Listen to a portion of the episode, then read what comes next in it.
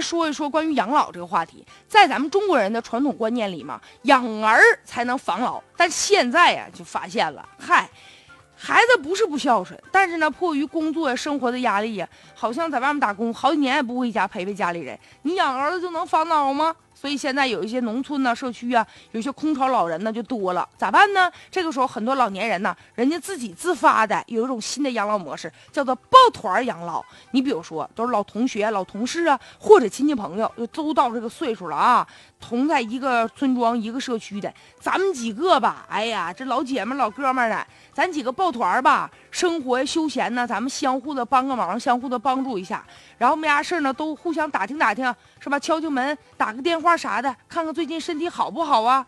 现在你比如说泉州就有些社区和一些乡村就有这种空巢老人就自发的抱团，挺好的。这样老人之间相互照顾啊，也是这个老有所乐的一种体现。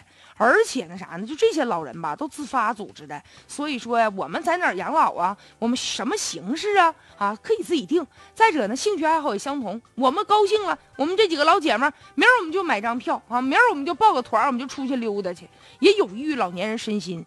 虽然说这个比较好，但是我们要看到啥呢？嗨，这种抱团养老吧，虽然说是挺温暖，但是不能就让老人自己去撺掇这个事儿啊。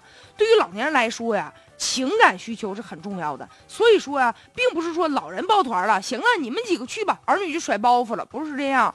老人有自己的朋友圈，但也需要子女的亲情。哎，这也提了一个醒，子女能不能也抱抱团呢？你比如说啊，咱们这几个子女，别光给自己的这个父母打电话嘘寒问暖的，你也给其他的跟他关系比较好的这几个抱团的这个老人，轮流的子女来看望老人，邀请老人走吧，今天我邀请你们出去，咱们吃点好吃的。啊，或者是我组织，今天我这个老张家的姑娘组织一圈，明天老李家儿子再组织一圈，哎，这样一来也很好。再有呢，不能光靠老人自己的力量，也有应该有一些制度性的一些鼓励。你比如说啊，也应该提供一些老年人服务的一些设施啊，活动中心呢，比如开设一些饭堂啊、食堂，让老年人呢可以报个名儿，比如在社区里面我们就吃吃饭，这样就不用做饭了嘛。所以，就大家伙都给他们提供一些平台，而且像农村的老年人呢，像村干部也应该组织组组织啊，提供一定的场所，哪怕说你就组让大家伙聊个天儿，一起种个田啥的也行。